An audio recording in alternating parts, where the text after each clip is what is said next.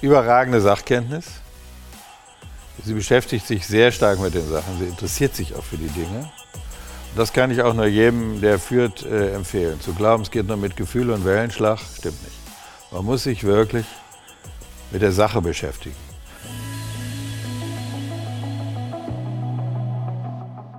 Hallo und herzlich willkommen bei Everyday Leadership, dem Live- und Leadership Talk der DFB Akademie. Mein Name ist Thorsten Hermes und ich unterhalte mich für Sie mit Menschen.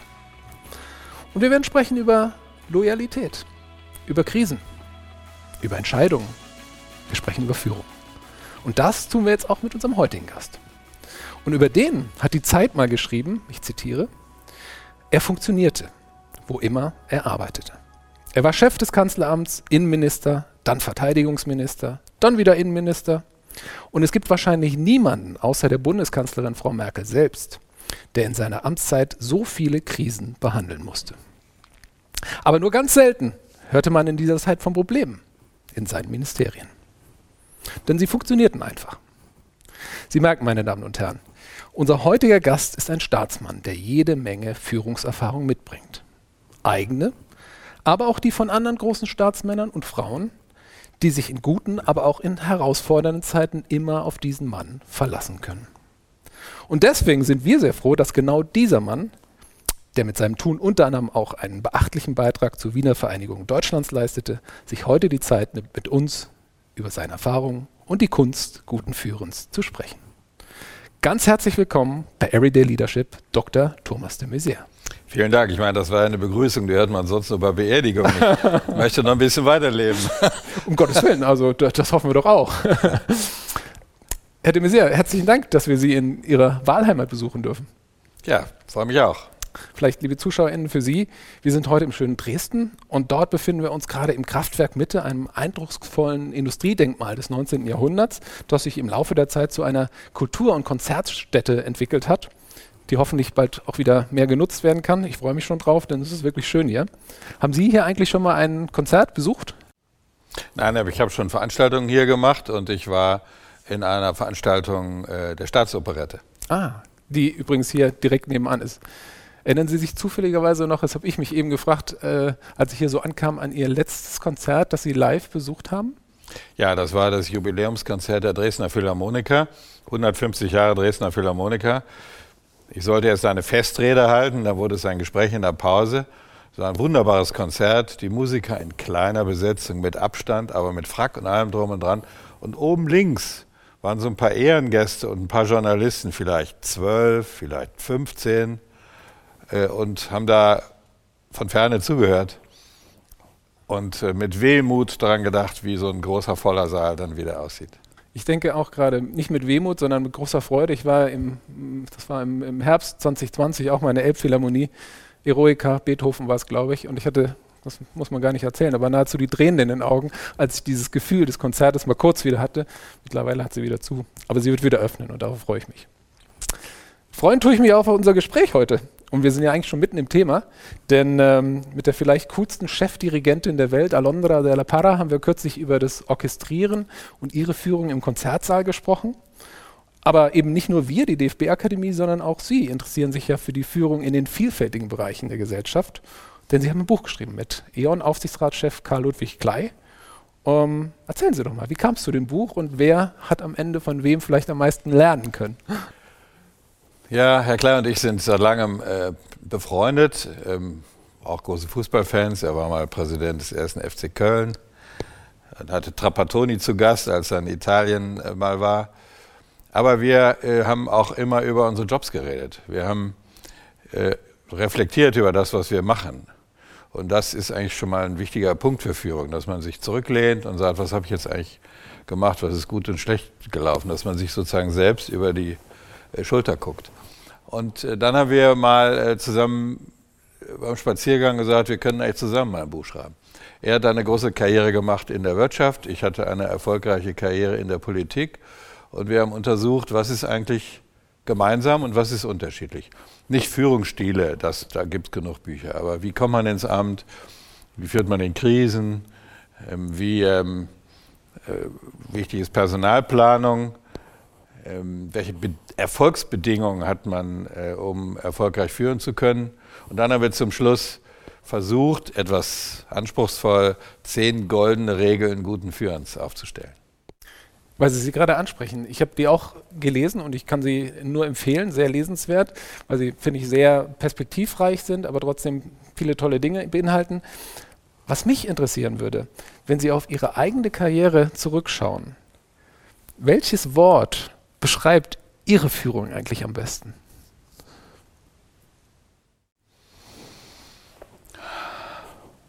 Ja, ich hab, schreibe an einer Stelle, wer nicht äh, dienen kann, soll nicht führen. Also es gibt zwischen Dienen und Führen ein, eine Korrelation. Äh, man hat immer einen Chef, auch wenn man ziemlich oben ist. Und äh, man führt auch immer, wenn man scheinbar nicht Chef ist. Und das Dienen und Führen äh, gehören zusammen. Und der Führer muss sich an äh, den Diener erinnern und der Diener an den Führer. Und wenn der glaubt, der eine, es ginge ohne den anderen, jetzt alles ohne gegenderte Sprache, dann, äh, dann wird es nicht. Und deswegen der Zusammenhang zwischen, dass man eine dienende Funktion hat für die Institution, gerade dann, wenn man an der Spitze einer Institution steht, äh, das fand ich für mich immer wichtig.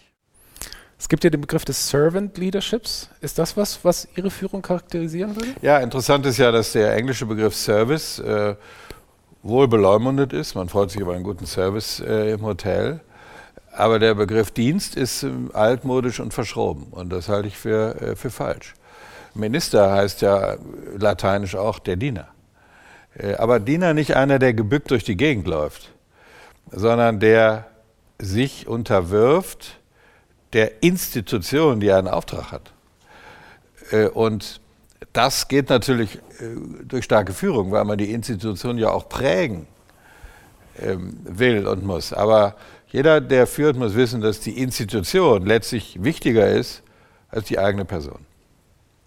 Frag mich, haben Sie vielleicht mal, um diesen Begriff dieses Dienens oder des Servant Leaderships festzumachen, wie kann man das vielleicht an der Fertigkeit oder an einem Moment festmachen, der Ihnen in Erinnerung kommt, wo Sie das eingesetzt haben, wie das Ihren MitarbeiterInnen dann auch zugute kam? Wie macht man das? In der Politik sind die Amtszeiten ja relativ kurz. Mhm. Die lange Amtszeit von Angela Merkel verdeckt das etwas und ich bin auch vielleicht ein Gegenbeispiel, aber ich habe ja auch ziemlich viel gewechselt. Das haben Sie eingangs gesagt. Und ich habe mal das äh, Grundstein für das Innenministerium gelegt das neu, neu gebaute, neues Gebäude. Und mir war klar, äh, das werde ich nicht äh, einweihen. Da bin ich gar nicht mehr im Amt. Bauzeit drei, vier Jahre. Und dann habe ich äh, bei der Grundsteinlegung gesagt, ich würde mich freuen, auch mal das einzuweihen, wo ich einen Grundstein gelegt habe. Hinterher kam es so, zwischendurch war ich aber ein anderer Minister gewesen. Das war so reiner Zufall, dass das so war. Was meine ich damit? Äh, Sie sind als äh, Chef weniger lange im Amt, als die Institution besteht. Das ist so. Äh, und deswegen müssen Sie Dinge anfangen und so agieren, als hätten Sie eine ewige Amtszeit, aber die innere Bereitschaft haben, dass morgen Schluss ist. Also äh, lange Linien ziehen, ähm, nicht interessiert sein, dass man alles fertig hat, solange man noch im Amt ist, Natürlich muss man ein paar Dinge auch irgendwie fertig kriegen, das ist schon klar. Aber diese, dieses Spannungsverhältnis, ähm, etwas äh, zu beginnen, von dem man weiß, dass man es vermutlich selbst als Chef nicht mehr erlebt, das gehört zu guter Führung. Das habe ich meinen Mitarbeitern äh, immer gesagt. Dazu gehört auch Personalplanung. Auch das ist sehr wichtig. Äh, Herr Klei schreibt in dem Buch, dass 50 äh, Prozent eines äh, Unternehmensführers müsste eigentlich der Personalplanung dienen. Äh, das habe ich nie geschafft. In der Politik ist das mit Personalplanung wegen Beamtenstatus und viele andere Dinge auch nicht so ganz leicht. Aber trotzdem habe ich es immer versucht. Also wen setzt man wohin, damit jemand, er oder sie in drei Jahren vielleicht dafür fertig ist, eine nächste Position zu haben. Wissen, dass ich vielleicht gar nicht mehr dabei bin. Ähm, und äh, das den Mitarbeitern zu sagen, äh, die aber dann nicht aus dem Blick geraten wollen, äh, sondern die wollen, dass ich sie irgendwie weiter fördere. Das muss man hinkriegen. Wenn wir vielleicht mal in die Perspektive dieser MitarbeiterInnen reingehen, die mit Ihnen für Sie gearbeitet haben. Wenn ich die jetzt fragen würde, leider jetzt gerade nicht da, aber wie war das so für Herrn de Maizière zu arbeiten? Wie würden Sie dieses Servant Leadership, was Sie proklamieren, beschreiben? Ich glaube, es war ziemlich anspruchsvoll. Mhm. Ähm, ich war, glaube ich, ein strenger Chef, in dem Sinne, dass ich äh, im Beamtenrecht gibt es einen altmodischen Ausdruck, der gefällt mir auch ganz gut. Volle Hingabe. Im Englischen heißt es Compassion. Ja, das können Sie in diesen Führungsbüchern eine moderne Art immer lesen. Volle Hingabe ist auch nicht schlecht. Ähm, im, äh, beim Fußball wird ja mal gezeigt, wer am meisten gelaufen ist. Das ist nicht immer der beste Spieler, aber ist schon ein Zeichen. Äh, jedenfalls eine Aussage ist es schon. Und nur mit Compassion und Hingabe geht es auch nicht. Muss auch was können. Fleißig und dumm ist auch eine schlechte äh, Kombination. da gibt es so Geschichten über Führung. Also lieber, äh, lieber äh, faul und intelligent als äh, dumm und fleißig. Sicher richtig. Aber äh, ich glaube, ich war anspruchsvoll. Ich wollte, dass sie sich voll einsetzen, die Mitarbeiterinnen und Mitarbeiter. Wissen, dass sie natürlich auch Familien haben und dass es darauf gilt, Rücksicht zu nehmen. Äh, dann ähm, ein Prinzip war immer, von den Guten mehr verlangen als von den Schlechten. Ähm, weil fordern ist ein wichtiges Führungsprinzip und wer gut ist äh, und auch befördert werden will, muss mehr können als äh, die anderen. Ähm, ich habe versucht immer auch in Besprechungen in, in, der Hierarchie, das spielt ja in der Politik und im Ministerium eine große Rolle, ähm, zuerst die zu fragen, die für die Sache zuständig sind und nicht deren Chefs. Das hat deren Chefs manchmal etwas verunsichert, äh, weil die das nicht gewohnt waren. Ähm, und äh, dann äh, immer habe ich versucht, das ist nicht immer gelungen, weil die Zeit auch nicht immer war, immer, das habe ich von Richard von Weizsäcker gelernt, meinem ersten Chef, den Einstieg mit einer persönlichen Note zu finden. Wie war das Wochenende? Was ist los? Sie haben mir doch erzählt, dass Ihre Frau krank war, ist sie jetzt wieder gesund? Oder, und dann aber schnell auf die Sache zu kommen. Aber immer zu versuchen, einen Punkt zu finden, der irgendwie gemeinsam ist. Und ehrlich gesagt war der Fußball oft ein gemeinsamer Gesprächsgegenstand. Interessant. Ich frage mich gerade, ich würde gerne nochmal Ihnen gleich auf Richard von Weizsäcker zurückkommen. Ähm, wir wissen alle, äh, Bundespräsident der, der, Republik gewesen. Ähm, aber vielleicht nochmal zu diesem, zu Ihrem Führungsstil. Sie haben gesagt, Sie waren anspruchsvoll, Sie haben trotzdem immer das höhere Ziel vor Augen, haben dieses Dienen vor Augen. Würden Sie sagen, das ist was, was Ihnen so von dem Führungsstil in die Wiege gelegt wurde? Oder wie, wie lernt man das? Interessante Frage. Mein Vater war Soldat äh, und wir sind deswegen viel umgezogen, er hat eine steile Karriere gemacht. Er war nachher oberster Soldat der Bundeswehr. Und bei Streitkräften, übrigens auch bei der Polizei, ist Führung etwas Normales. Ist auch ein Fach in der Ausbildung. Äh, und ich glaube, im, im Sport vielleicht auch. Da gibt es Führungsspieler und äh, Mannschaftskapitän und so. Außerhalb ist Führung ein bisschen verschrien. Wir schreiben in dem Buch, in der DDR äh, sagte man gar nicht Führerschein, das hieß Fahrerlaubnis. Weil der Begriff Führer irgendwie durch unsere Geschichte äh, schlecht beleumundet äh, war. Im Englischen ist Power und Leadership, der Podcast heißt ja auch Leadership, irgendwie was Positives und was Normales. Und von meinem Vater habe ich gelernt, dass das auch so ist. Auch die Bundeswehr hat eine Führungsakademie, die heißt auch Führungsakademie, auch die Polizei hat das auch. Da wird also ganz unbefangen davon geredet, dass zu einer guten Leistung und zur Karriere auch äh, Führung gehört. Und dann gibt es etwas, was die Bundeswehr äh, hat, anders als etwa die amerikanische Armee. Das nennt sich Auftragstaktik. Äh, Im Unterschied zur Befehlstaktik. Also in der Befehlstaktik sage ich, ein äh, Untergebener soll ABC machen. Und die Auftragstaktik sagt, ich möchte, dass der Untergebene das Ziel C erreicht. Was er dafür an Zwischenzielen A, B, C macht, ist seine Sache.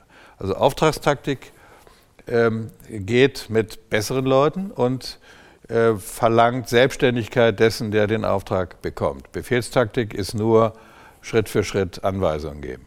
Und darüber habe ich mit meinem Vater äh, diskutiert, dass Auftragstaktik viel erfolgreicher ist als Befehlstaktik. Und das habe ich dann als Führungsstil auch versucht zu übernehmen.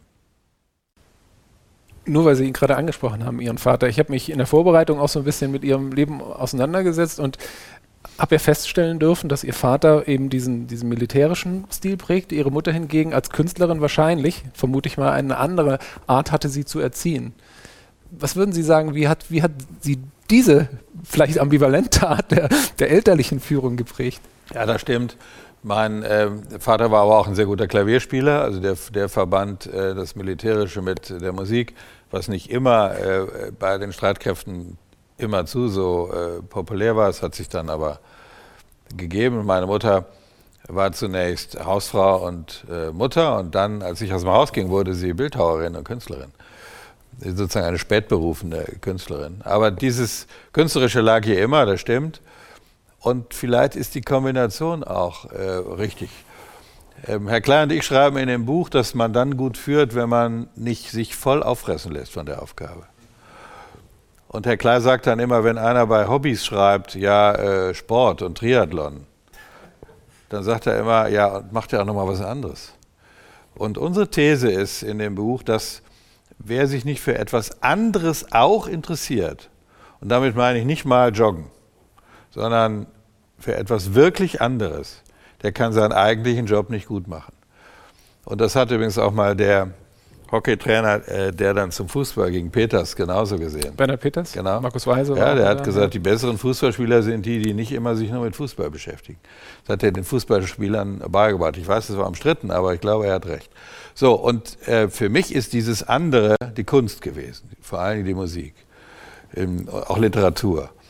Und daran kann ich äh, versinken und daran, da kenne ich mich ein bisschen aus und, und das äh, gibt mir mehr Kraft für den eigentlichen Job. Also das ist keine Ablenkung, sich mit etwas anderem zu beschäftigen, sondern ein besserer Weg zur Konzentration auf das Kerngeschäft.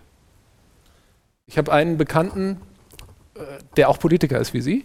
Ähm, und ganz ehrlich, der ist von morgens früh bis abends spät auf irgendwelchen Veranstaltungen. Und wenn um 8 Uhr irgendwie Feierabend ist, dann geht er noch zu irgendeiner Verbandssitzung und um 10 nochmal dahin und so sieht jeder Tag aus. Sie waren einer der erfolgreichsten Minister, die diese Republik hat. Ich kann mir vorstellen, Ihr Kalender ist nicht kleiner. Wie schafft man das denn dann, diese Pausen einzubauen? Das habe ich natürlich auch gemacht. Ähm, ich war dann auch in sogenannten Sicherheitsressorts. In der Politik spricht man, kann man Ressorts einteilen, Fachressort, Querschnittsressort, Sicherheitsressort. Das bedeutete, ich habe äh, dann als Chef des Bundeskanzleramts auch, war ich Chef des BND, ich habe äh, 12, 13 Jahre immer das Handy neben mir, ähm, und zwar nicht lautlos, äh, am Nachttisch gehabt. Die ständige Verfügbarkeit äh, eines nicht normalen Abgeordneten, wie jetzt äh, ich bin, aber eines solchen äh, Sicherheitsministers und anderer der Bundeskanzlerin, das gehört dazu. Das kann man auch nicht ablehnen. Wer das nicht aushält, soll es lassen. Äh, und trotzdem muss man irgendwie schaffen, äh, etwas anderes zu machen. Das war bei mir, man bleibt möglichst nicht lange bei solchen Veranstaltungen. Man braucht ein Büro, was Mitarbeiter, die einem äh, abraten äh, und vielleicht sogar gegen den eigenen Willen entscheiden, da nicht hinzugehen. Ich hatte eine sehr äh, von mir sehr geschätzte und sehr in Anführungszeichen strenge Leiterin Leitungsstab, die hat dann gesagt, Herr de Mesieta, gehen Sie nicht hin. Ich sage ab für Sie. Ach ja, habe ich dann gesagt, ist doch so wichtig, ich kenne ihn gut. Nein, ich habe schon abgesagt ich weiß gar nicht, ob es stimmte, aber einfach aus, aus Fürsorge von unten nach oben ist auch sehr wichtig, dass man, dass man äh, Führung so organisiert, dass es Mitarbeiter gibt, die widersprechen, aber die auch so eine Fürsorgefunktion von unten nach oben haben.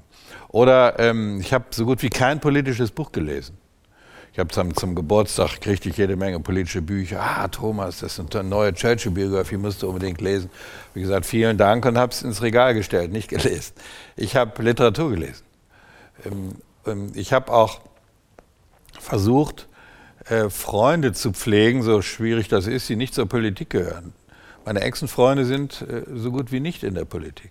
Also irgendwie auch trotz dieses vollen Terminkalenders habe ich versucht, viel zu wenig und habe ich auch das nicht genug gemacht und trotzdem mich auffressen lassen vom Job. Aber wenn ich jetzt betrachte, was man machen müsste, eben das nicht zu tun und ich habe das äh, versucht mit Literatur, mit, äh, mit Musik, mit Freunden.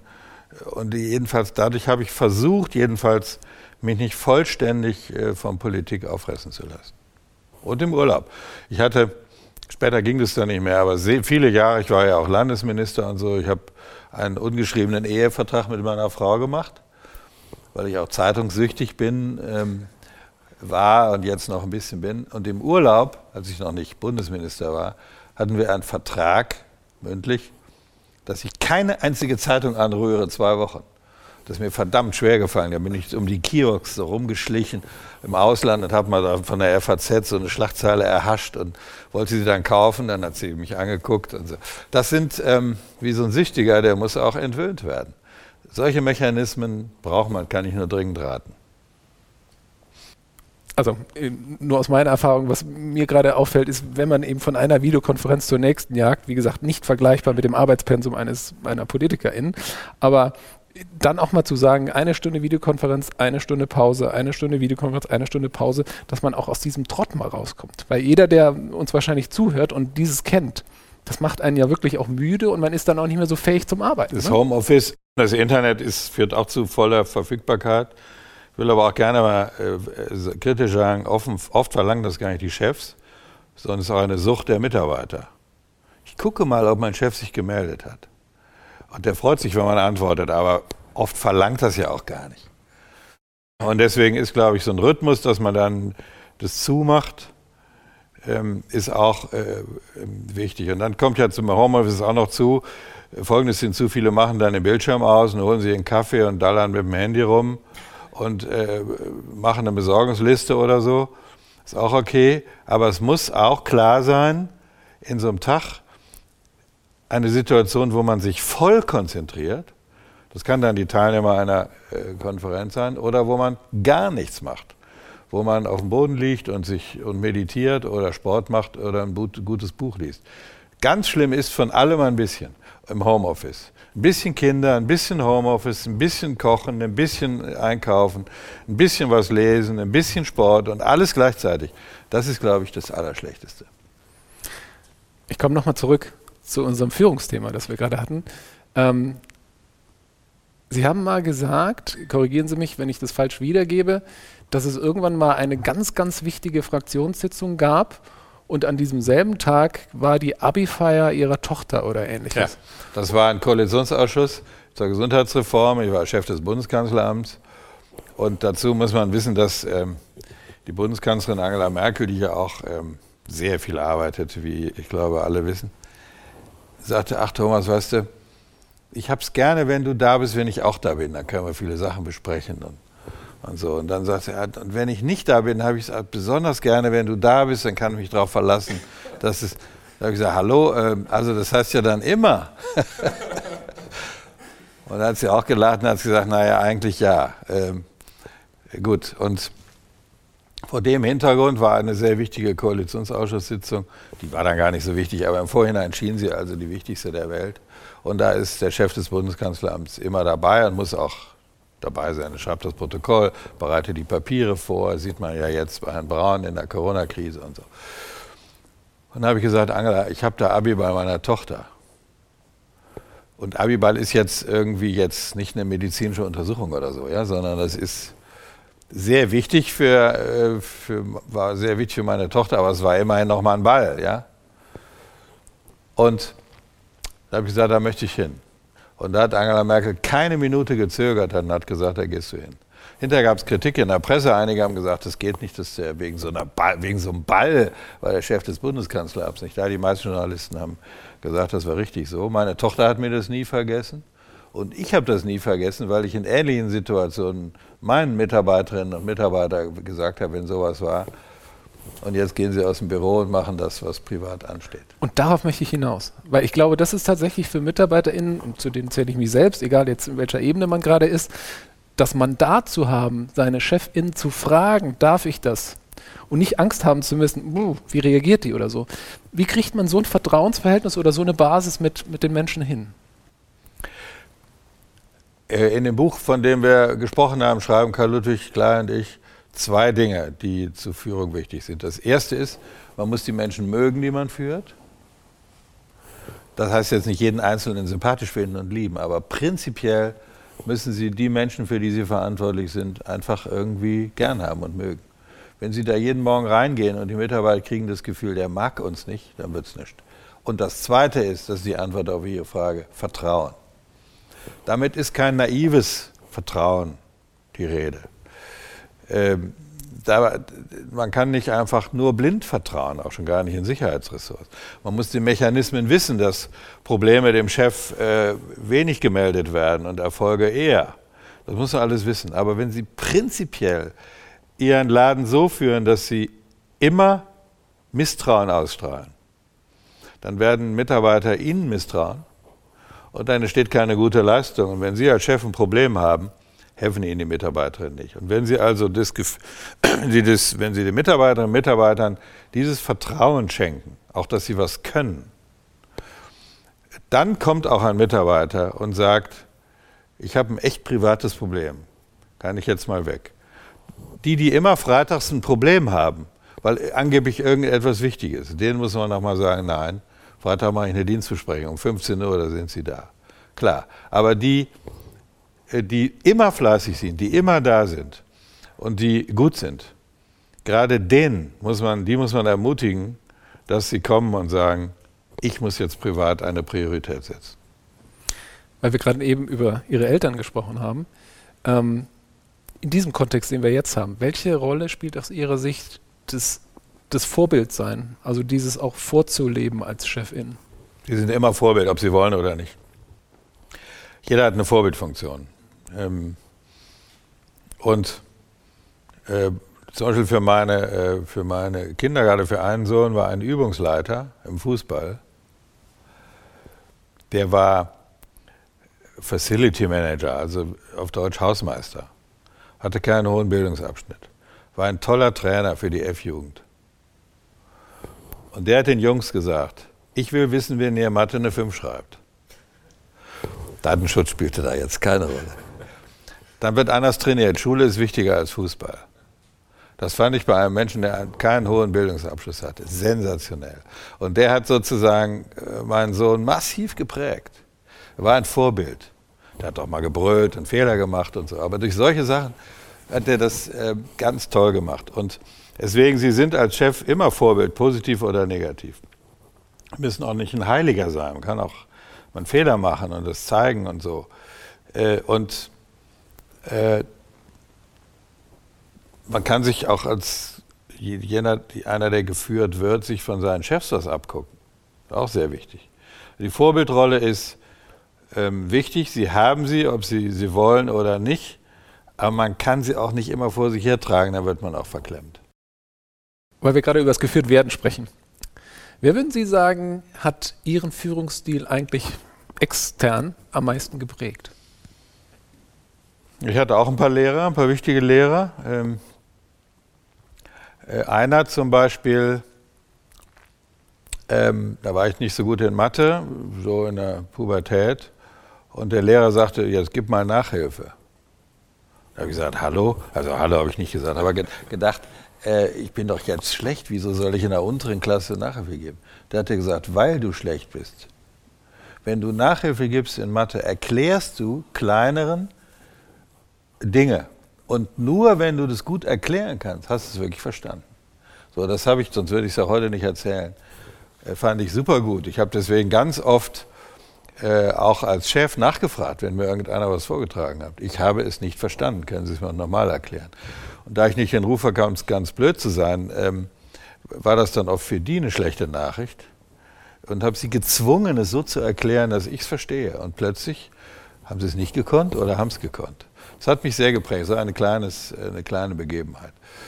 Darf ich fragen, wie der Mann heißt oder hieß, der Ihr Mathelehrer da? Kalusa hieß der, äh, Aloysius-Kolleg in, in Bonn-Bad Godesberg. Äh, war ein Kettenraucher, hat die Pension leider nicht sehr lange überleg, überlebt, aber war ein großartiger Lehrer, auch streng.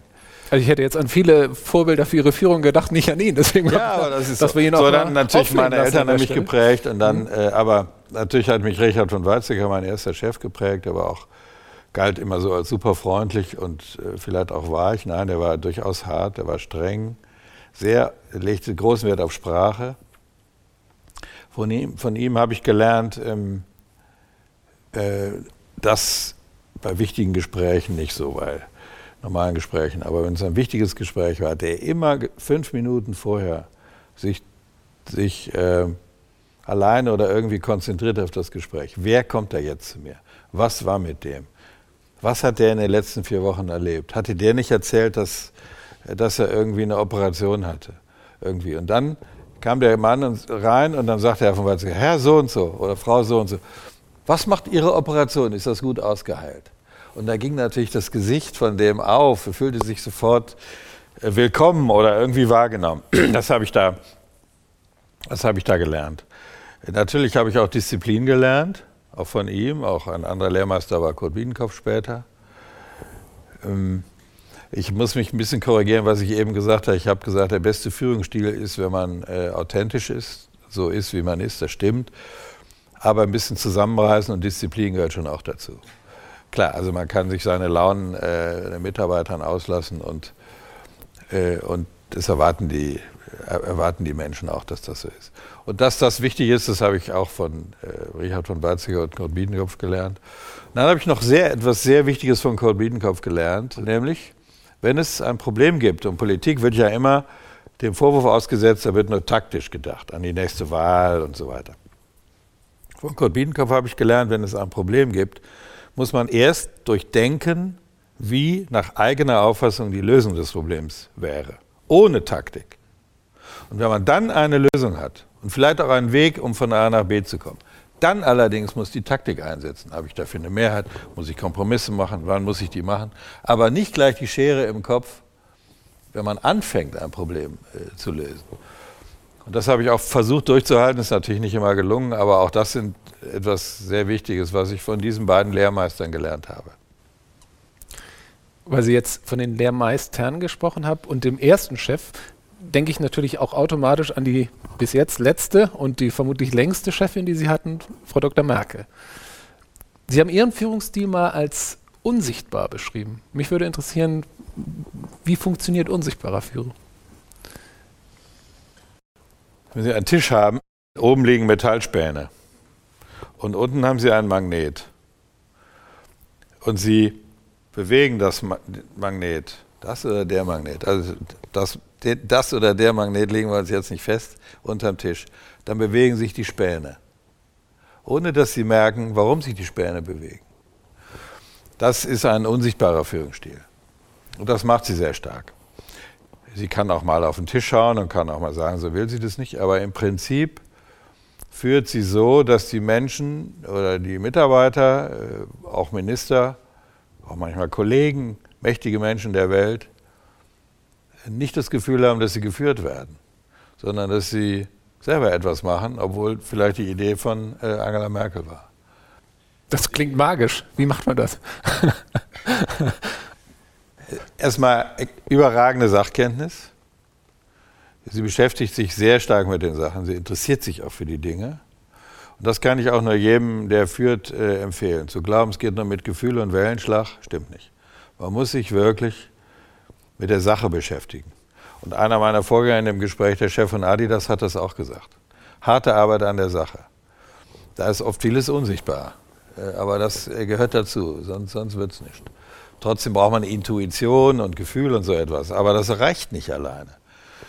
Äh, eine gute Haltung, eine gute Moral und gutes Gefühl reicht nicht aus. Man muss schon auch in der Sache sattelfest sein, gibt es ein schönes Wort dafür. So, das macht sie. Ähm, und dann äh, macht sie eine sehr gute Gesprächseinführung. Äh, wenn, wenn es um wichtige Themen geht, wo, wo, Dinge besprochen werden. Und die Sacheinführung, indem sie, wir Juristen nennen das Einführung in den Sach- und Streitstand.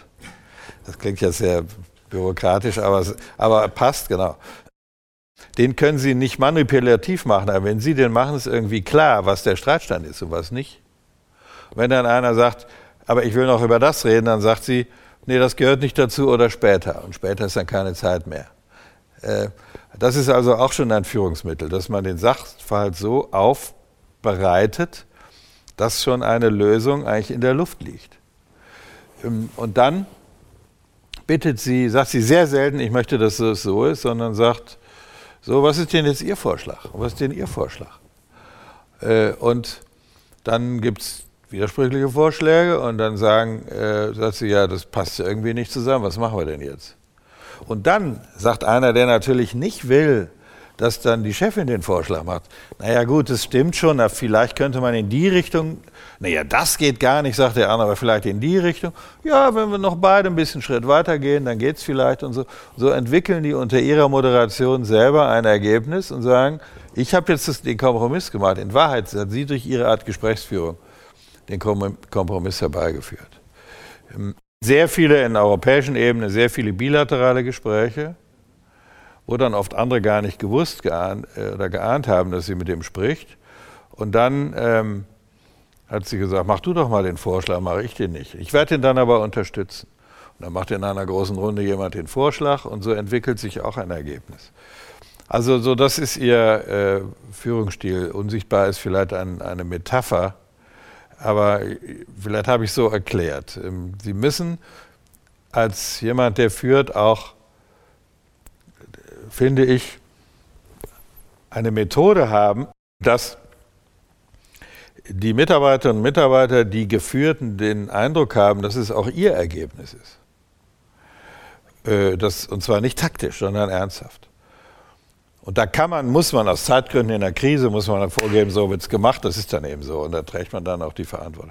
Aber meistens, ich schlage das vor, was meinen Sie, ähm, was schlagen Sie denn vor? Und dann hat man das letzte Wort, das ist auch ein schönes Wort, Führung hat auch mit dem letzten Wort zu tun. Das letzte Wort heißt aber, dass es ganz viele Vorletzte gibt. Und die sollte der Chef möglichst nicht machen. Also, zwei Dinge möchte ich daraus festhalten. Erstens, unsichtbar heißt nicht im, ganz im Gegenteil, es heißt wirklich bestimmt und auch wirklich sehr erfolgreich. Also für mich klang es zielorientiert. Zielorientiert, ja. super. Und das Zweite ist, ich nehme mit, auch ähm, für Oliver Bierhoff, Tobias Haupt, der ehemalige Innenminister der Republik, schaut Everyday Leadership und hat die Kaspar Rohrstedt-Folge gesehen. Also da freue ich mich jetzt auch so ein bisschen im, im Stillen darüber. Ja, Sie bereiten sich gut vor, ich bereite mich auch vor. Sehr gut. Weil wir gerade bei Frau Merkel sind. Ich glaube, Bilder, die ich mein gesamtes Leben erinnern werde, ist, wenn Frau Merkel nach unzähligen Stunden des Ringens mit 16 Ministerpräsidentinnen vor die Presse tritt und die neueste Corona-Entscheidung verkündet. Jetzt weiß ich aus meiner bescheidenen Führungserfahrung, dass wenn 20 Menschen im Raum sind, dann sind das meistens viele unterschiedliche inhaltliche Meinungen, die da sind, aber auch die eine oder andere offen oder sogar versteckt der Agenda, die damit im Raum sind.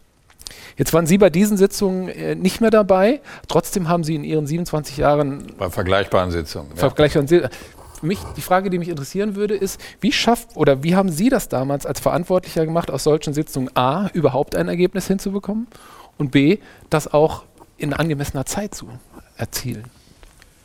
Äh, erstens gute Vorbereitung. Ähm, Sie kennen den Satz, wer schreibt, der bleibt. Also wer einen Beschlussvorschlag macht, hat schon mal einen Vorteil. Wenn es dann zwei Beschlussvorschläge gibt, legt man die mal nebeneinander und äh, bindet das zusammen. Dann braucht ähm, ein Chef, eine Chefin immer, äh, im Himalaya nennt man das ein Sherpa.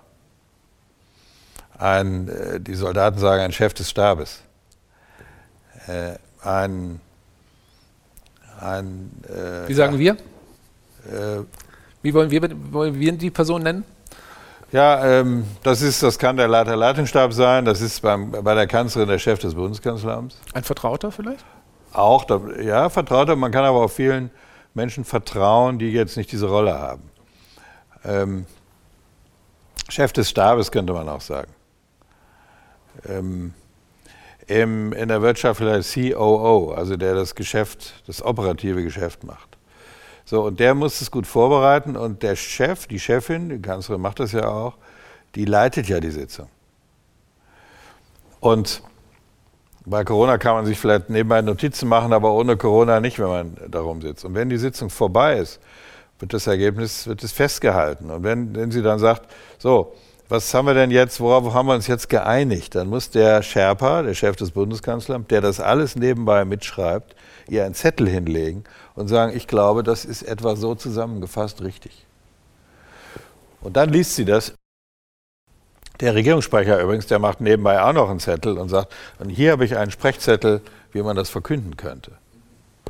Sie liest es dann aber nicht einfach ab, wie vielleicht manche andere, sondern sie guckt das durch und dritter, nee, so haben wir es aber nicht beschlossen. So kann man es aber nicht sagen. Und dann nimmt sie oft auch einen eigenen Stift und sagt, ich würde es lieber so sagen. Aber was ich damit sagen will, ist, wenn, wenn die Sitzung verlassen wird, sollte man, gelingt nicht immer, ich rede ja hier oft so ein bisschen so, als wäre es alles perfekt, ich rede so, wie es sein sollte, nicht wie es mir immer gelungen ist, ja, sollte im Grunde das Ergebnis feststehen. Auch die Sprachregelung, wie man es nach außen macht. Und dann braucht man trotzdem noch drei, vier Minuten. Und wenn es der Weg vom Saal zum, äh, zur Pressekonferenz ist, was jetzt irgendwie das Wichtigste ist. Und äh, wenn ein Chef glaubt, ein der, der führt, dass er das alles selber macht, dann irrt er. Er braucht sozusagen Mitarbeiter, Zuarbeiter, ähm, wie heißen sie bei der Tour de France? Wasserträger. Ja, aber ein Wasserträger ist ja nicht einfach, der eine Flasche Wasser reicht. Der hat ein hohes taktisches Geschick, wann man so abschirmt, dass der Chef jetzt einen, einen Ausbruch machen kann. Also auch das ist so ein, so ein, niederschmetternder Begriff, Wasserträger. Ich glaube, das ist eine sehr wichtige Funktion. Und äh, Sherpa auch, der trägt auch ziemlich viel, aber der kennt den Weg. Mhm. Äh, Navigator vielleicht auch als. Ja, mhm. äh, und äh, die gehören auch zum Team, dass man dann am Ende einer Sitzung weiß, was rausgekommen ist. Und das, damit arbeitet sie natürlich auch. Gute Vorbereitung, gute Zusammenfassung und Konzentration, bevor man das Ergebnis dann mitteilt. Das kann ich sehr gut greifen, was Sie sagen. Ich denke jetzt mal gerade noch weiter. Die Sitzung ist zu Ende. Und jetzt sitzt die eine oder der eine noch da drin und der schüttelt nur den Kopf und sagt, so ein Blödsinn, was der Chef oder die Chefin da wieder gemacht hat. Ja, ja, ja, und rennt raus, erzählt das jedem, weiß ich nicht wem. Was kann man denn als Chefin tun, um solche Leute auch einzufangen, dass die vielleicht einen anderen Standpunkt haben, aber diese trotzdem mittragen? Ist ja gerade in der Politik, glaube ich, auch ein Thema, was sehr wichtig ist. Das ist jetzt leider, äh, ich weiß darauf keine gute Antwort. Da ist eine Undiszipliniertheit eingerissen. Aus Sitzungen, wo wenige Leute dabei sind, raus zu twittern, was beschlossen wird. Und Sie brauchen für gute Führung, für ein gutes Ergebnis auch eine streitige Debatte. Können wir es so machen? Nein, können wir es so machen? Äh, vielleicht können wir es so machen. Und wenn dann rausgetwittert wird, Merkel erwägt das und das, obwohl das eine Gesprächsphase war, die man vielleicht verworfen hat, dann führt das dazu, dass Spitzenpolitiker nur noch Politiker Chinesisch sprechen, Gewäsch reden, wir gestalten die Zukunft und so. Und der Kreis, der wirklich mitberät, immer kleiner wird. Und dann wird das Ergebnis nicht besser. Und eine richtige Lösung weiß ich nicht, außer dass, glaube ich, inzwischen der Mehrheit der Bevölkerung dieses ewige Gewäsch nach jeder Sitzung äh, und zwischendurch inzwischen auch auf die Nerven geht. Und ich glaube, dass ein Stück weit Verdruss über Corona-Management gar nicht mit der Sache zu tun hat, sondern mit dem ständigen Gequatsche über dies und jenes, was eine Halbwertszeit von irgendwie ein paar Stunden hat. Und ich hoffe, dass das jetzt so schlimm wird, dass äh, vielleicht ähm, dann alle sich zusammenreißen und sagen, es ist ein bisschen besser, wir, wir quatschen nicht so viel. So, wie können Sie das machen, wenn Sie jetzt äh, ähm, Minister sind im eigenen Bereich? Herr Klein schreibt in seinem Teil des Buches, dass in der Wirtschaft viel vertraulicher zugeht und dass deswegen auch Beratungen einfacher sind. Im, in der Politik ist eben leider alles so öffentlich, auch, auch der Beratungsprozess. Und trotzdem, Sie müssen den Kreis klein, Kreis, Kreis klein halten ähm, und versuchen, Personalpolitik so zu machen, dass nur Menschen dabei sind, die auch die Klappe halten. Bei Frau Merkel in der Morgenrunde, wo man saß, ähm, galt Vertrauen gegen Vertraulichkeit. Also viel Vertrauen dann, wenn man vertraulich äh, bleibt. Und deswegen gibt es aus den Morgenrunden der Kanzlerin in den 16 Jahren so gut wie keine Durchstechereien an die Presse. Aber Sie können sich Ihre Ministerpräsidentenkollegen nicht aussuchen. Da ist eben dann einer dabei, der neulich hat der Ministerpräsident von Thüringen, das fand ich wirklich empörend, da lief die Sitzung noch. Eine sehr wichtige Sitzung. Da geht er eine Stunde vorher raus und macht eine Pressekonferenz. Sie haben keinerlei Sanktionsmöglichkeit. Sie können ja nicht mal mehr sagen, nächstes Mal bist du nicht mehr dabei. Äh, aber sowas geht eigentlich gar nicht. Ein richtiges Mittel dagegen gibt es zu wenig in der Politik. Im eigenen Bereich ein bisschen, aber nicht in Runden, wo die dabei sind, die eine Funktion haben. Okay, dann gehe ich vielleicht mal in eine andere Perspektive. Also Sie haben es geschafft, der Termin ist zu Ende, Sie haben ein Ergebnis, hoffentlich ein zufriedenstellendes. Und nochmal, ich rede jetzt von der Politik und äh, erlauben Sie mir die Wertung. Jetzt geht der Wahnsinn ja eigentlich erst so richtig los. Weil in einem Kapitel Ihres Buches, in dem Sie über Entscheidungen in der Politik sprechen, und den unzähligen in diesem Kontext häufig auch kollidierenden Erwartungshaltungen, die da sind. Von einem selbst, den BürgerInnen, der Chefin, der ParteikollegInnen, dem Ministerium, der Familie und Freunde, die sagen, Mensch, Thomas, da hätte ich aber anders erwartet, dass du das irgendwie machst. Das heißt, multifaktoriell. Und verstehen Sie mich nicht falsch, eins ist klar, Entscheidungen treffen müssen ja alle Führungskräfte. aber nicht alle müssen dies wie PolitikerInnen vor dem Chor der medialen Öffentlichkeit tun und vor allen Dingen, es gibt ja auch noch die Opposition, Opposition, die egal wie sie entscheiden, schon mit Gewehr bei Fuß stehen und ihnen erzählen, warum das gerade Käse ist. Die Frage, die ich mir stelle, ist, wie kommen Sie oder wie kamen Sie als Minister zu Ihrem richtig und vor allen Dingen zu einem zufriedenen Feierabend, wenn eh klar ist, Sie werden schreien? Das Erste ist, dass Sie ähm, dass sie die Erwartungen äh, niedrig halten. Zum Beispiel an das Presseecho. Und das, äh, ich habe ja über meine Lehrmeister äh, Weizsäcker und Biedenkopf geredet. Angela Merkel war natürlich auch eine Lehrmeisterin von mir. Und das gilt für das Erwartungsmanagement. Angela Merkel erwartet eigentlich von einem Gespräch, von einer Situation, von einer Presse oder so erstmal das Schlechtere. Und nicht das Beste. Klingt pessimistisch. Nein, äh, sondern es äh, enttäuscht, es, es, sichert vor Enttäuschung. Es erhöht die Enttäuschungsresistenz. Ähm, sie würde auch nach einem Durchbruch, wo die ganze Welt schreibt, es war ein Durchbruch, sagt sie, auch ist eigentlich nicht so schlecht gelaufen. Oder ähm, wenn eine Pressekonferenz gut war, dann, und, und dann habe ich gesagt, das hast du aber toll gemacht. Ah, die abgesprochene Sprachregelung kam genau zu dem Punkt und die schwierige Frage hast du super, irgendwie bist du ausgewichen. Dann ihre wahre Antwort, mal gucken, was die morgen schreiben. Also ähm, Enttäuschungen vorbeugen, indem man die Erwartungen nicht zu hoch setzt. Mein Vater, von dem wir schon äh, gesprochen haben, hat, als ich so Musikvorspiele hatte oder Vorarbeiten immer gesagt, es wird nie so schlecht, wie man befürchtet und nie so gut, wie man kann. Ja? Weise Worte. Äh, fand ich auch äh, mich ziemlich frustriert, so als äh, Kind natürlich, aber das ist, glaube ich, schon wichtig. Dann, äh, ehrlich gesagt, hilft Erfahrung auch. Wenn Sie neu in der Regierung sind. Äh, bei Angela Merkel war es so, wir haben 2005 angefangen. Sie war das Mädchen aus dem Osten nach dem großen Gerhard Schröder. Keiner traute ihr zu, dass sie das Amt kann. Äh, ich war junger Chef des Bundeskanzleramts, vorher Landespolitiker gewesen und so. Die Erwartungen waren niedrig. Und dann ist ziemlich viel gelungen und alle haben geschrieben, toll, das neue Team und wie das alles geht und was sie alles kann und so. Und nach einem Jahr oder zwei ist es, naja, also so toll ist es ja auch nicht. Es gibt dann Auf und Ab in der Berichterstattung. Wenn Sie lange dabei sind, werden Sie im Erfolg nicht übermütig und in der ganz schlechten Kritik nicht depressiv. Ähm, also Erfahrung hilft auch, äh, mit solchen Enttäuschungen umzugehen. Was äh, aber nach so einem langen Tag, nach so einer Entscheidung natürlich dann doch schwer ist, ist sich abzulenken. Natürlich habe ich dann in meiner kleinen Berliner Wohnung irgendwie rumgezappt im Fernsehen und irgendeinen Mist geguckt. Mich geärgert, dass ich nicht ein gutes Buch gelesen hätte. Ähm, äh, das ist schon so. Der liebe Gott hat mir einen guten Schlaf mitgegeben. Das ist, glaube ich, auch sehr wichtig. Ich kenne viele Führungspersönlichkeiten, die deswegen Akzeptanzprobleme haben, weil sie einfach schlecht schlafen und dann mürrisch und unausgeschlafen sind. Äh, und das ist auch schlecht. Da konnte ich nichts für. Das äh, äh, das ist mir mitgegeben worden. Ich hatte auch mal schlaflose Nächte, das ist klar. Aber prinzipiell kann, konnte ich, kann ich gut schlafen. Und dafür zu sorgen, dass das geht, weiß nicht, ob man das trainieren kann, ist, glaube ich, auch gut, um dann auch mit solchen äh, Enttäuschungen umzugehen. Es gibt noch etwas, was Angela Merkel auszeichnet, was nicht viele haben. Wenn es ein Ergebnis gibt, was streitig zustande gekommen ist. Wie eigentlich fast alle. Wie fast alle. dann sagt sie nicht, eigentlich ist das Ergebnis Mist, ich konnte gerade eben noch zustimmen. Wie das mal Tarifpartner machen. Nach dem Tarifabschluss sagt der Arbeitgeber, eigentlich ist der Tarifabschluss zu hoch, aber irgendwie musste ich gerade noch zustimmen. Und die Gewerkschaftler sagen, ist eigentlich viel zu niedrig, aber jetzt um des lieben Friedens willens haben wir zugestimmt. Das sagt in, in die Lage eigentlich ist Mist. Ich habe irgendwie nicht gut verhandelt. Trotzdem habe ich es irgendwie gemacht. Und Angela Merkel ähm, sagt immer, das ist jetzt das Ergebnis.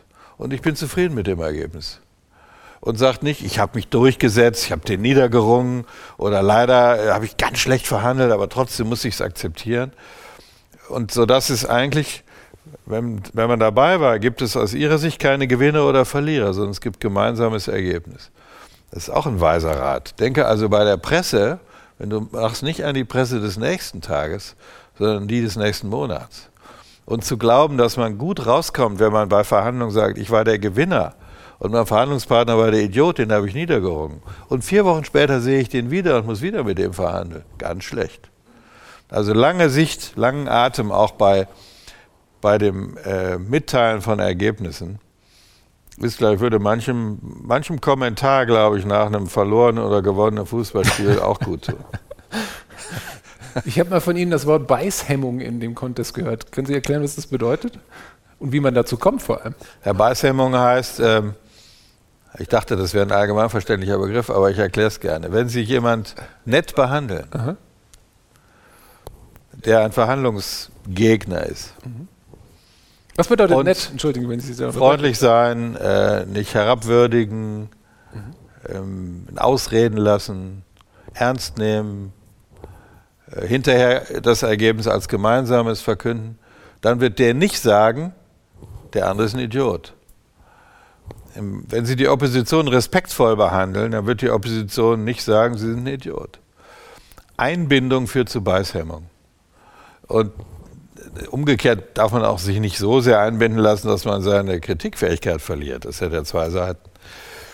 Aber ich glaube, ähm, wenn man sich mehrfach sieht in der Politik, ist das Einbinden und die Beißhemmung bei dem Gegner möglichst klein zu machen ein guter Rat. Spannend. Ich muss gerade bei Ihren Worten an den Kinderpsychologen Jesper Juhl denken. Der hat, dem, hat mal das Wort Gleichwürdigkeit benutzt. Und ich glaube, das trifft es ziemlich gut. Also wer sich da interessiert, auch mal in der Kinderpsychologie nachgucken. Da kann man auch noch was lernen als Erwachsener. Weil wir gerade über Entscheidungen gesprochen haben. Sie haben in Ihrer Karriere unzählige getroffen. Aber die eine oder andere wurde auch über Ihren Kopf hinweg getroffen. Und da musste ich natürlich jetzt dran denken, als irgendwann der Tag kam, als ihre Chefin sie anrief und sie trotz Loyalität und guter Arbeit ihren Platz als Innenminister freimachen mussten. Für einen darüberliegenden Zweck. Wenn Sie möchten, geben Sie uns gern mal einen Einblick, was das gefühlsmäßig damals mit Ihnen gemacht hat, gerade als zum, das zum zweiten Mal 2018 ja so kam.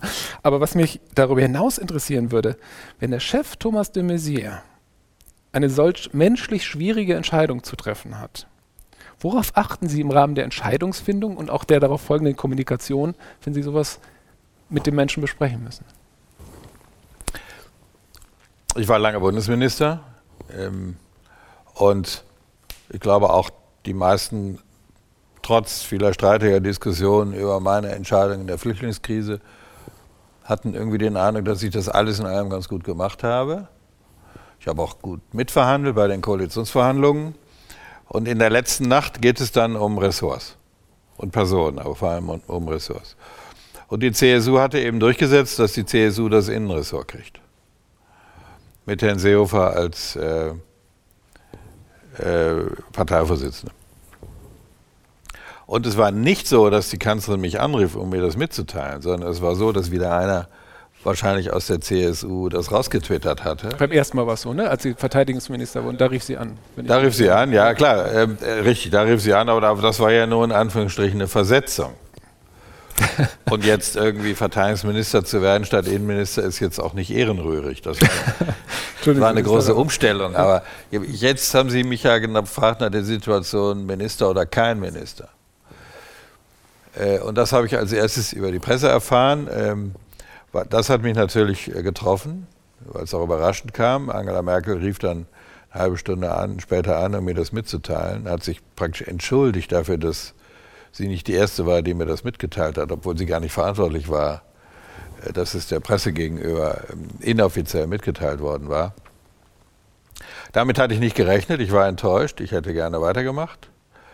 Äh, aber es war ganz klar, ähm, dass ich das dass ich das erwartet würde, dass ich darauf reagiere. Und ich hatte immer gesagt, in vielen, vielen Interviews, äh, Minister ist ein Amt auf Zeit und man muss jeden Tag mit Kündigung rechnen und so. Und ich war ja nun auch ziemlich lange Minister, da konnte ich jetzt nicht sagen, irgendwie, äh, äh, das geht so nicht. Und da habe ich meine Frau angerufen das ist immer ein guter Rat, ähm, dass man den wichtigsten Menschen im Leben dann beteiligt. Und dann habe ich ähm, einen Text diktiert für eine Erklärung. Und dann habe ich den meiner Staatssekretärin gezeigt, als sie noch zwei, drei Sätze etwas vorgeschlagen, anders zu formulieren. Und dann bin ich vor die Presse gegangen und habe das gesagt. Ich akzeptiere das. Ich hätte gerne weitergemacht. Ein Amt ist äh, ein Amt auf Zeit. Und ich bin stolz und dankbar für die Zeit, die ich Minister sein durfte. Die Erklärung ist mir schwer gefallen, aber sie war ernst gemeint und ich fand sie richtig. Und das hat ähm, äh, dazu beigetragen, dass viele noch mehr meinen Abschied bedauert haben. Und das ist beim Innenminister nicht selbstverständlich. Viele Innenminister müssen zurücktreten, weil äh, irgendwas passiert, diesen Skandal, falscher Polizeieinsatz oder so. Und ich wollte natürlich ins Haus auch ein Beispiel geben, dass man so aus dem Amt scheiden muss. Und habe das dann in der Personalversammlung, die dann ein bisschen später war, äh, auch so gesagt. Da müssen Sie Haltung und Disziplin zeigen. Äh, das gilt auch Fußball, wenn man verloren hat, muss man, glaube ich, auch Haltung und Disziplin zeigen. Ähm, auch wenn ich enttäuscht war. Und dann habe ich eine Weile gebraucht, um das abzuarbeiten. Äh, auch das gehört äh, dazu. Aber ich habe keine Sekunde innerlich das nicht akzeptiert, sondern das gehört dazu, wenn der Trainer, die Trainerin die Mannschaft aufstellt, in dem Fall noch sogar als Ergebnis auch eines Koalitionsbeschluss ist, dann kann der, der äh, ein Spieler war und wenn er auch ein führender Mannschaftsspieler war, kann ich sagen, ich akzeptiere das nicht, das geht nicht. Da muss man sich auswechseln lassen, ohne gegen die Bande zu treten. Ich finde die Analogie gerade einzigartig. Vielen Dank dafür. Wenn, wenn Sie diese Situation, also ich danke Ihnen dafür die Offenheit an der Stelle, aber ich bin mir sicher, Sie haben in Ihrer Führungslaufbahn eben ähnliche menschlich schwierigen, aber vielleicht ja, das ist richtig, das haben Sie auch gefragt. In der Tat, ich habe zum Beispiel zwei beamtete Staatssekretäre, die ähm, sehr gute Fachleute waren. Ähm, mit denen wollte ich nicht zusammenarbeiten. Äh, und habe denen das mitgeteilt.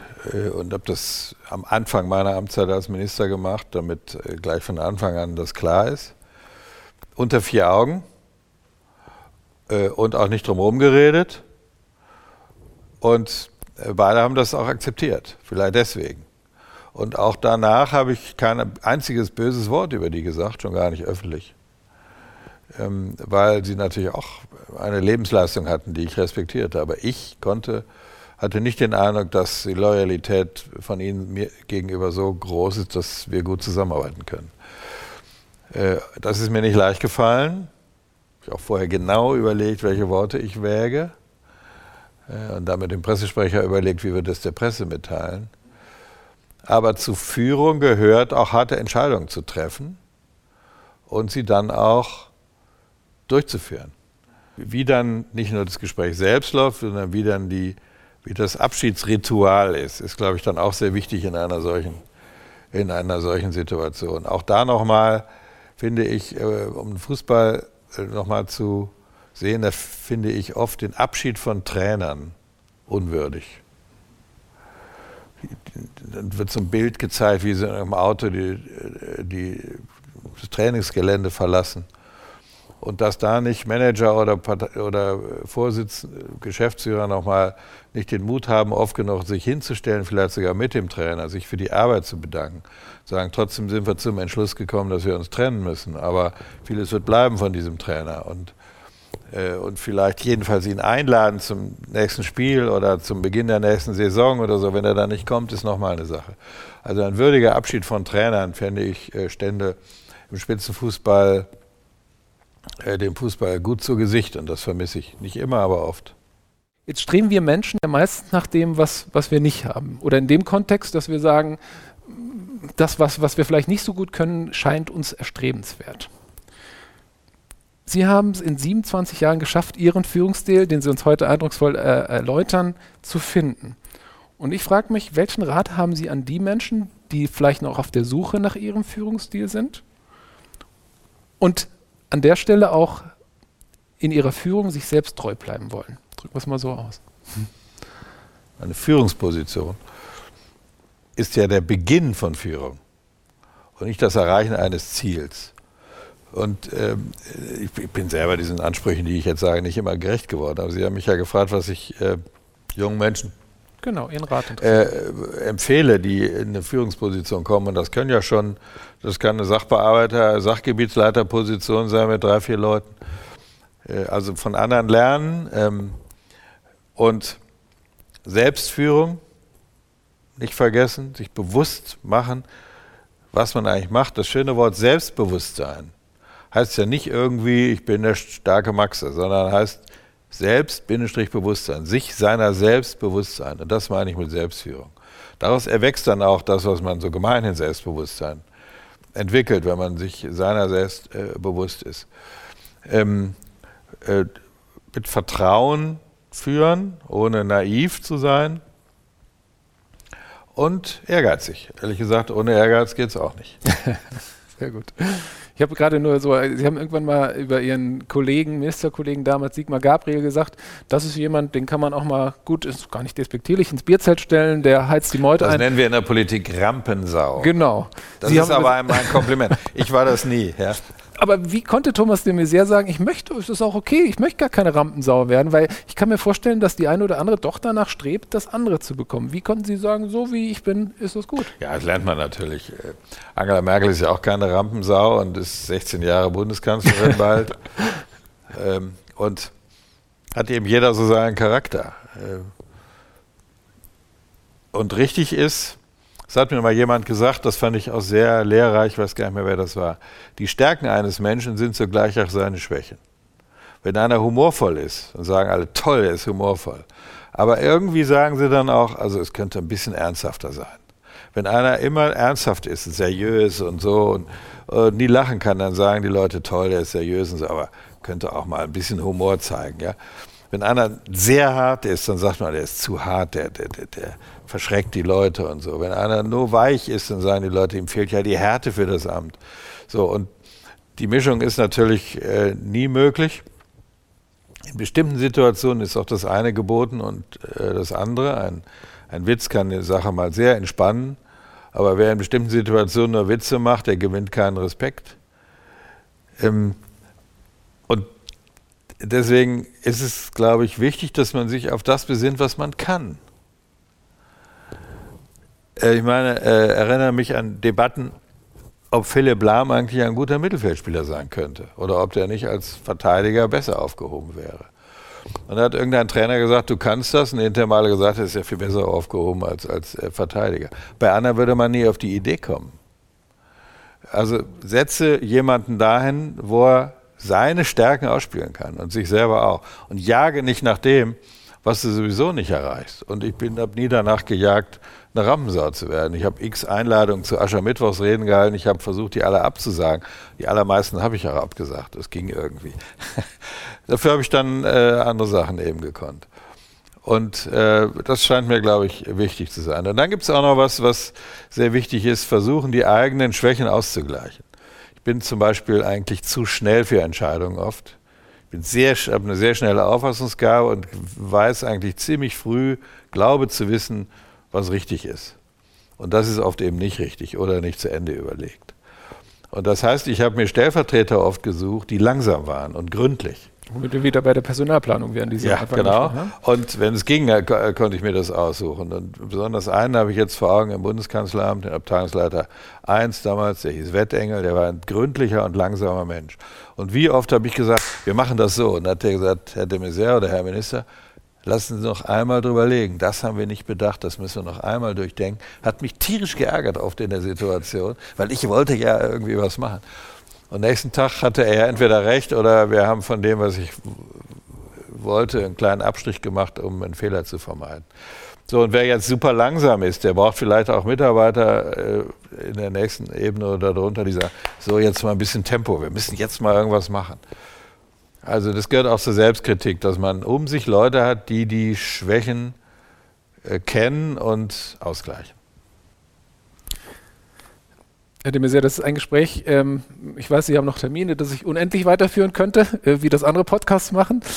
Trotzdem müssen wir zum Ende kommen, aber nicht ohne, dass ich Ihnen die Frage gestellt habe, die jeder unserer Gäste bekommt. Und die geht so.